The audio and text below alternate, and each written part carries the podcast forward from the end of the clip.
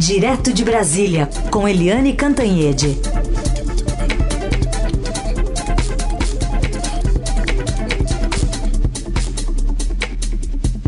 Oi, Eliane, bom dia. Bom dia, Raíssa, Carolina, ouvintes. Oi, Eliane, bom dia. Vamos começar falando sobre a questão que acho que dominou ontem, né? Em vez de a gente falar muito sobre números da saúde, sobre a questão é, do coronavírus e de como está afetando especialmente as nossas UTIs, já, por exemplo, aqui em São Paulo, é a permanência ou não, ou até quando fica no cargo o ministro da Saúde, Luiz Henrique Mandetta. Essa resposta parece fácil, Carolina. É... A resposta é o seguinte: o ministro Luiz Henrique Mandetta e a sua equipe ficam até o presidente achar o nome do substituto. Agora, o que não é fácil é justamente achar esse substituto. O presidente Jair Bolsonaro já começa o dia hoje é, encontrando com candidatos. Ele começa a encontrar com um oncologista de São Paulo, é, vai fazer uma espécie de triagem sobre é, para, os, para substituir o ministro Mandetta. E o mais complicado de tudo é o seguinte: é, não é uma questão de nomes, é uma questão de estratégia.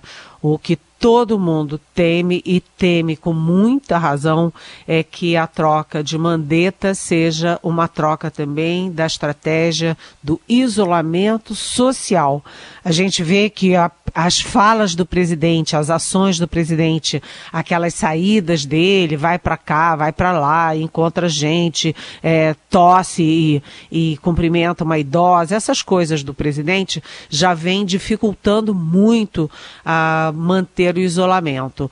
Além disso, você vê que o isolamento ele está se concentrado nas pessoas de mais, é, mais informação, né? Uma, pessoas que têm mais acesso à informação. Nas periferias, ninguém está levando muito a sério nem o isolamento, nem a gravidade da situação. Então, o risco é botar alguém né, tipo o de, é, deputado Osmar Terra, que já foi ministro, foi demitido pelo presidente e que, por ser médico, sai falando contra o isolamento, contra o isolamento, contra o isolamento. Se puser algum ministro assim, vai ser de uma gravidade enorme, porque a gente está chegando a 2 mil mortos. 2 mil mortos, gente. Pensa quando você vai num cemitério, é, no enterro de um, uma pessoa querida. Né? Aquele caixão, a dor que é aquilo, como mexe com tanta gente, a família, os amigos, a namorada, o namorado, é, é, enfim, é uma tristeza enorme um caixão. Aí você pensa em 10. Agora vamos pensar em mil, né? Agora vamos pensar em dois mil, duas mil famílias, duas mil situações de dor. E isto não é ainda o pico, né? Isto é ainda um processo. Ainda vai ter muita gente contaminada, vai ter muita gente morta e o medo realmente é é, o que esse novo ministro vai fazer. Ontem foi mais um dia de grande tensão, porque um dos braços direitos né, do, do ministro Mandetta, o Wanderson Oliveira, que é doutor em epidemiologia, é um homem que conhece profundamente, ele foi um dos cérebros da estratégia de combate à pandemia dentro dessa nossa situação tão precária, né? E ele mandou uma carta de demissão para a equipe dele. Isso criou uma tensão o dia inteiro, o dia inteiro, e foi assim um espanto quando no final do dia o Wanderson estava é, na entrevista coletiva, o próprio Mandetta é, participou da entrevista coletiva e o segundo do Ministério da Saúde, João Gabardo, também estava, ou seja, os três estavam. Mas a entrevista acabou sendo muito é, dirigida para a questão do sai não sai e o Mandetta deixou muito claro do cansaço dele e depois ele deu uma entrevista para a revista Veja dizendo que foram ou estão sendo, né, 60 dias de batalha, que isso cansa e concluiu, já chega. Portanto, é uma questão da gente saber quem é o substituto, não é mais uma questão de tempo, é uma questão de nome. Bom, falando nisso então, oh, Eliane, temos já aqui perguntas de ouvintes para você. São duas. É, uma eu vou fazer aqui, a outra você ouve, que elas são no mesmo sentido. A Josefa de Sorocaba, que quer saber quem que está na lista do presidente Bolsonaro para substituir o Mandetta, qual o tamanho do desafio do presidente encontrar alguém é, que defenda a, a ciência médica até a página 2, ela está perguntando. Mas vamos ouvir um áudio também para complementar e você responde os dois. Vamos ouvir o áudio, por favor. Bom dia, Eliane. Bom dia, Heisen. Bom dia, Carolina. Bom dia a todos da rádio. A pergunta que fica é que se Bolsonaro está procurando um futuro ministro da Saúde que seja bom pandemia, para o cargo ou para ele próprio. Um abraço a todos, boa casa.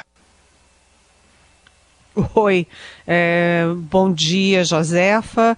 É, o nome do outro ele não disse, portanto eu não sei, mas foi uma excelente pergunta e eu gostei muito do Boa Casa. Boa Casa a todos, concordo. É, o presidente Jair Bolsonaro está recebendo hoje de manhã o oncologista Nelson Taixe, o Taik. É, esse não estava na lista, esse não é um nome é, assim muito conhecido.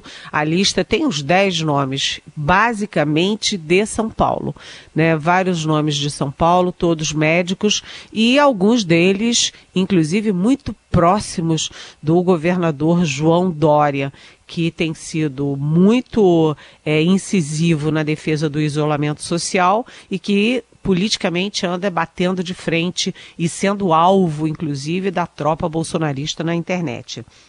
A gente não sabe ainda quem será o substituto. O Nelson Taix tá, vai conversar com o presidente, é, é, uma forte possibilidade, mas como são tantos, quem tem tantos é porque não tem nenhum.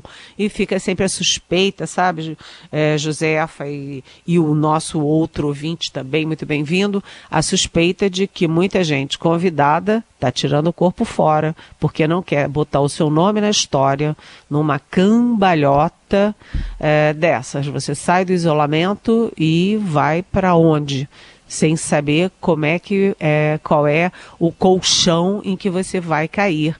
Se as mortes multiplicarem muito, isso fica nas costas de quem? É muita responsabilidade. Vamos ver. É, e tem outra pergunta aqui da nossa ouvinte que também não se identifica nessa toada, dizendo que ela está triste e preocupada com a fala do ministro Mandetta, com o toque de despedida. Agora o trio formado por Aras Mendonça e o presidente, nomeado como o trio da morte, assustando os brasileiros, poderá ser contido pelo Supremo Tribunal Federal? Qual a sua opinião? Será que o Supremo terá força para contê-los? Diz a nossa ouvinte que não se identifica também. Oi, bom dia, nossa ouvinte que não se identificou, mas é assim mesmo, é muito bem-vinda. E aí eu posso encaixar uh, o nosso segundo tema de hoje, que é a decisão do Supremo Tribunal Federal. Né, o Supremo Tribunal Federal é, ele ontem decidiu, pela, na primeira, como disse o Heisen na, no nosso início do programa, o Supremo Tribunal Federal fez ontem uma, um julgamento em plenário com apenas dois ministros, o presidente Dias Toffoli e o ministro Gilmar Mendes. Todos os outros ministros estavam remotamente, estavam em sua casa, em suas casas, é, e o Supremo Tribunal Federal, portanto, dando exemplo do isolamento social. Foram sete votos a zero, ou seja, foi um strike, foi é, por unanimidade até agora, faltam ainda dois votos. O, serão a nove nesse caso, é, dizendo o seguinte: o governo federal, ou seja, o presidente Jair Bolsonaro, não tem poderes ambos, o governo e o presidente, para determinar os estados e municípios o que fazer no caso do, do combate à pandemia. Eles não podem, por exemplo, é, desestruturar as estratégias de isolamento social dos estados. Isso é muito importante porque o presidente ele está em guerra. Eu já disse com o Dória, ele também está em guerra com o Witzel do Rio de Janeiro, que aliás foi contaminado pelo vírus. Ele está em guerra com o com o governador, que era super aliado dele, Ronaldo Caiado, de Goiás. Então, o presidente estava querendo ele assumir o fim do isolamento, ele instituiu o tal do isolamento vertical, né, e impor aos estados. E o STF, Supremo Tribunal Federal, disse não, não pode já tem 7 a 0. E a curiosidade dessa história é que o Aras, que você, nosso ouvinte, citou, o procurador o Aras, ele também fez um parecer nessa mesma direção, dizendo que o governo federal não pode impor. Isso soou como uma proteção, um RED, uma medida preventiva do Supremo para quando o presidente trocar o ministro, o ministro não se arvorar o direito de impor aos estados e municípios quem fica em casa, quem não fica, qual estrada que fecha, que qual não fecha, que comércio fecha, que comércio não fecha. Ou seja, foi uma ação do Supremo para tentar é, salvar vidas, para tentar manter a estratégia do Mandetta. O Mandetta sai, mas a estratégia de isolamento social fica. Participação de Eliane Cantanhede, direto de Brasília. Bom, Eliane, naquelas ações ali relativas ao combate à pandemia, ontem o Senado aprovou uma emenda à Constituição em primeiro turno, falta o segundo, da, do orçamento de guerra, que cria um orçamento paralelo aí para combater a pandemia e ainda volta para a Câmara ainda depois, né, Eliane? É, exatamente. Esse orçamento paralelo é, em resumo, é o seguinte: você tem o orçamento do ano, o orçamento que foi é, estudado, analisado para papai e que funciona para o ano, mas você precisa de um orçamento de emergência para a crise, para a pandemia. Então, para que o orçamento normal não seja contaminado e tenha é, e, e, ali sejam incluídos é, vários, vários itens que podem depois causar é, grandes é, problemas para o país e para a própria administração pública, eles fizeram um orçamento paralelo, que prevê o quê?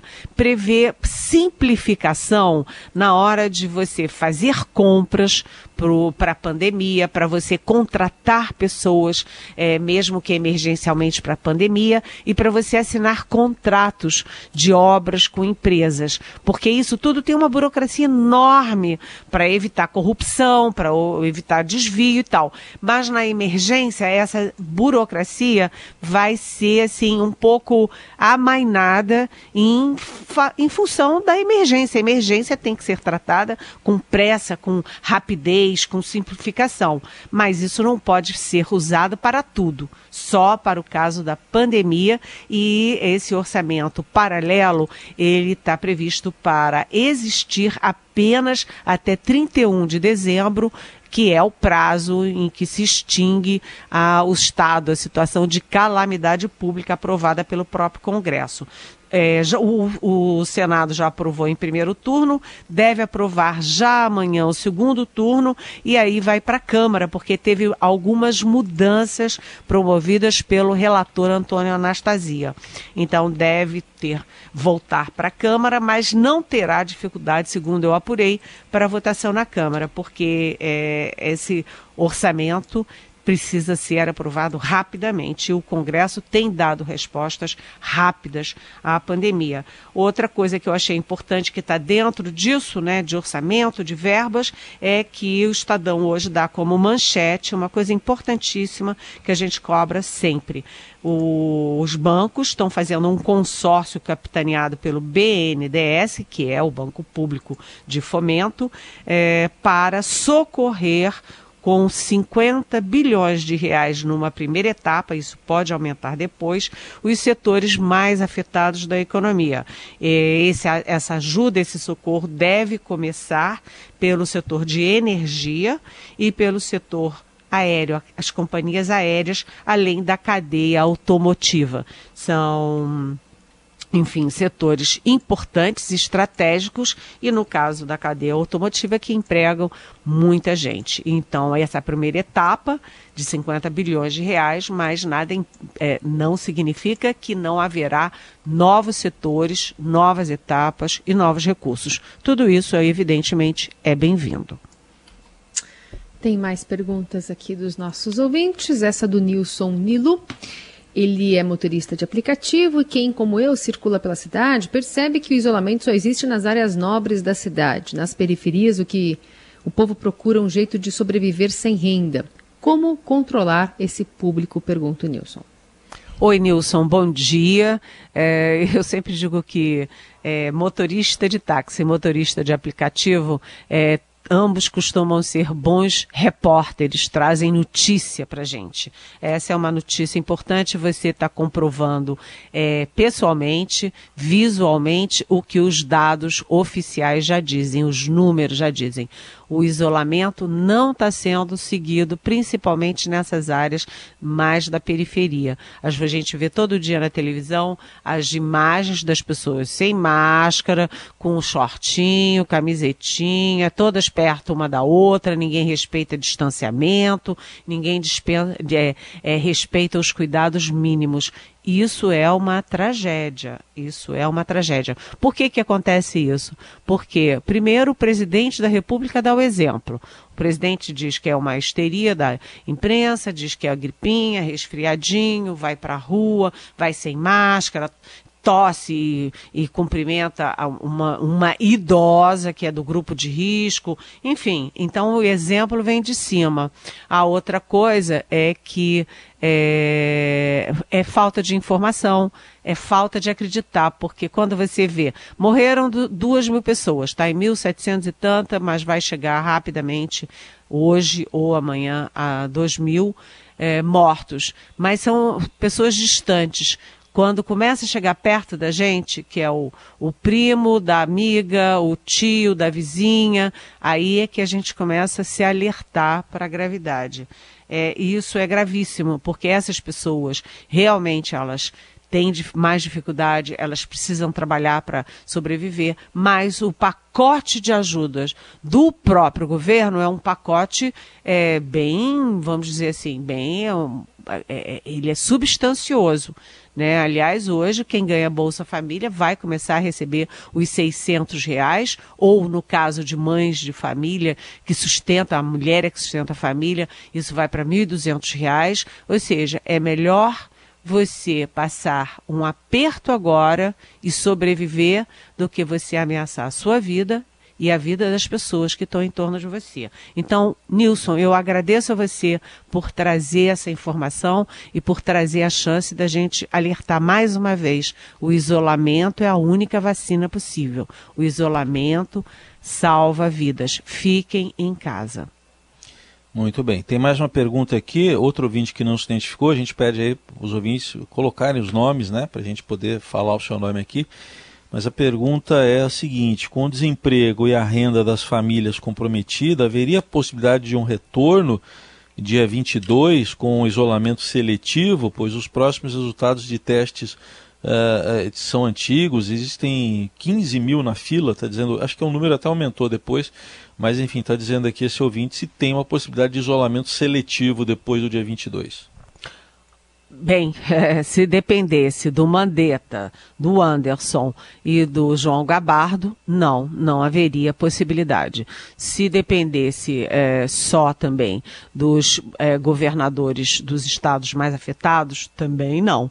Mas é, é possível que alguns estados mais afoitos possam começar a é, flexibilizar sim. E aí vai ser Estado a Estado. Agora, a gente lembra que o ministro Mandetta, que ainda é ministro, ele alertou que o momento mais difícil, mais duro, tende a ser no final de maio início de junho. Ou seja, é muito cedo para você começar a flexibilizar. A Organização Mundial da Saúde faz alertas diários de que é, começa a achar que a situação está melhor e já flexibiliza o isolamento, e isto tem sido um fator de piora nas situações dos, uh, dos países. A Organização Mundial de Saúde alerta, o Ministério da Saúde alerta, os especialistas alertam, portanto, eu não vejo condições de flexibilizar no dia 22, não. Mas vamos ver o que, que o novo ministro da Saúde vai dizer. É, porque até lá muita água rolou aí nessa, nessa ponte. É, temos mais uma pergunta. É, essa de áudio, vamos colocar aqui a do Ricardo de Atibaia. Ele quer saber sobre as secretarias de saúde que estão falando sobre a campanha de vacinação contra a gripe. Vamos lá. Bom dia a todos, uh, Eliane. Eu gostaria de saber, você consegue dar uma explicação por que, que as secretarias de saúde do Estado inicia uma campanha de vacinação contra a gripe antecipadamente, sem ter vacinas suficientes para a população de idosos? Veja bem, no primeiro dia de vacinação, na metade desse dia, as vacinas acabaram. Eu fui já cinco vezes a postos de vacinação e não tem vacina. O que me informaram é que eles solicitam, suponha, 10 mil vacinas e a secretaria manda somente mil. Ora, veja, eu sou idoso, eu sou um público de risco. Eu tenho diabetes, estou convalescendo de uma cirurgia e já fui cinco vezes a postos de saúde e não tem. Eu acho isso um absurdo, você não acha? Ricardo de Atibaia, obrigado. Oi, Ricardo. Eu considero um absurdo total toda a nossa solidariedade, minha, Raíssen, Carolina, na sua situação. Realmente, o seu caso é típico de ficar em casa para ir cinco vezes ao posto de saúde. Isso é um absurdo. É falta de planejamento. Agora, eu posso dizer que vacina não falta, não, porque são 75 milhões de doses de vacina. É a maior campanha de vacinação do mundo. É, alguns lugares é, o, teve problema de operacionalização, porque ah, os voos foram, muitos voos cancelados, então alguns lugares mais distantes do país é, teve uma logística difícil, complicada, mas é, foram entregues, inclusive por terra e tudo. Então, vacina tem. O que falta é distribuição mais equilibrada. Um amigo meu foi anteontem a um posto aqui em Brasília e não tinha vacina. Mas ele voltou ontem e me comunicou que foi fácil, que chegou, não tinha nem fila e já tinha doses. Então, é, eu, no seu caso específico, eu iria lá no posto e diria: olha, eu já vim aqui cinco vezes e vocês agora é que vão ter que me telefonar e me dizer: hoje tem para eu vir na hora certa e porque vocês estão me colocando em risco. Porque isso é um absurdo. Vacina tem né? O problema é que o posto às vezes pede menos e às vezes sobra num lugar e falta no outro. Mas que vacina tem e nós somos solidários com você, Ricardo. Muito bem, a gente incentiva os outros ouvintes a mandarem perguntas para cá. A Eliane vai respondendo aqui.